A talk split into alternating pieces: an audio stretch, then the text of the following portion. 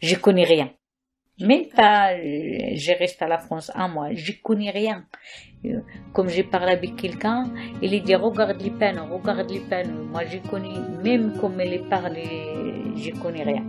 Fait toujours, je demande. Il y a un jour, j'ai stressé à la gare du Nord, j'ai pleuré.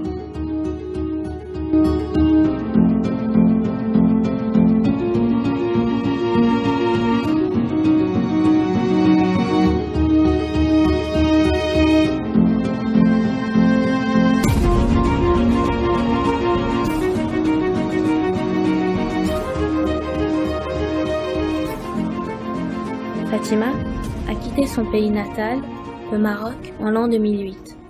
Divorcée, un enfant à charge, issue d'une famille très modeste et analphabète, elle se voit contrainte d'enchaîner les petits boulots journaliers, éreintants et sous-payés.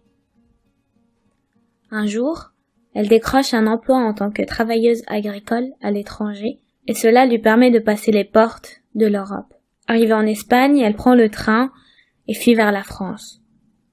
En France, elle restera sans papier pendant deux ans, à enchaîner encore une fois les petits boulots aliénants et sous-payés, mais cette fois-ci combinés à la peur constante d'être démasquée et de retourner les bras menottés au pays. Aujourd'hui, Fatima est femme de ménage dans un hôpital parisien et elle nous raconte son histoire.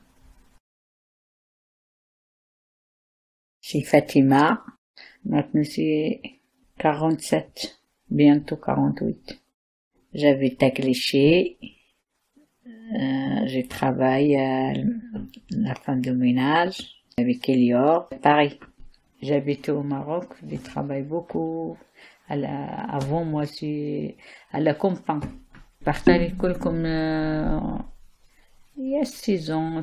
J'ai parti, j'ai fait trois, trois années pour l'école. Deux, deux, deux, années et demie. J'ai fait, ouais, il y a de les vaches, il y a de, il y a de motos, il y a de, beaucoup de choses pour euh, aller dehors.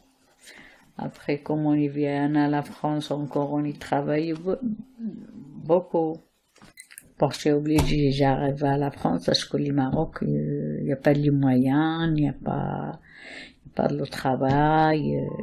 Euh, Je viens à la France parce que ma, ma soeur est là à la France. Il, explique comme la France elle est bien, les jeunes ils travaillent, ils payent bien.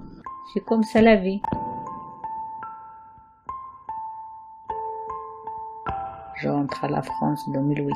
J'arrive en France, je viens pour euh, les fraises à, à l'Espagne avec une société euh, de fraises. J'ai travaillé à l'Espagne même pas un mois, deux mois, un mois. Après, j'ai, je viens à la France. Je reste à la France euh, dix, dix ans. J'ai pas, y a pas de papiers. C'est, c'est dur un petit peu. Est-ce que j'écris pas, je lis pas. Je parle pas le français. On est cherché le travail, c'est obligé, j'ai travaillé. Mais c'est quand même, j'ai, j'ai fait le courage. J'ai dit merde, même je parle pas, même j'écris pas, je connais le transport, je connais, j'ai fait le travail, j'ai travaillé à, j'ai travaillé avec les jeunes à la maison, j'ai fait le ménage, j'ai travaillé à- avec le traiteur de le mariage. Dans deux ans, après, j'ai fait, j'ai marié, après, j'ai fait les papiers. C'est dur quand même, comme tu t'écris pas, pas, c'est, pas facile.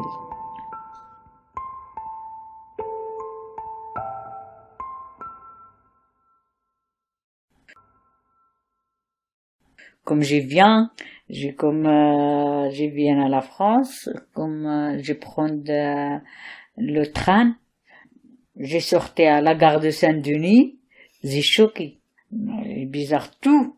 J'ai choqué, j'ai dit, c'est pas facile, j'ai resté ici, c'est pas facile, j'ai connu le transport, tout le monde dit les cours, tout le monde dit du non, je travaille pas ici, je connais rien, j'ai, après, ça va, ma soeur avec moi, toujours, il, il montre beaucoup de choses. Euh, les frères de ma soeur, les enfants de ma soeur, il fait comme ça, il écrit comme il y a quelqu'un, il appelle, j'ai travaillé, il écrit l'arrêt de bus, l'arrêt de train, c'est comme ça. Après, toujours, j'ai demandé. Et un jour, j'ai stressé à la gare du Nord, j'ai pleuré. Travail, après, avant, je prends le, le bus, je prends le bus, après je prends le métro. Après, un dame il explique, non, tu prends pas toujours le métro avec le bus, tu, perds du temps, prendre le train à Gardino jusqu'à Saint-Denis, c'est facile. Après, comme je sortais à la gare du Nord, à, la gare, je, connais rien. Même pas, je reste à la France un mois, je connais rien. Comme j'ai parlé avec quelqu'un, il dit regarde les peines, regarde les peines. Moi, je connais, même comme elle parle, je connais rien.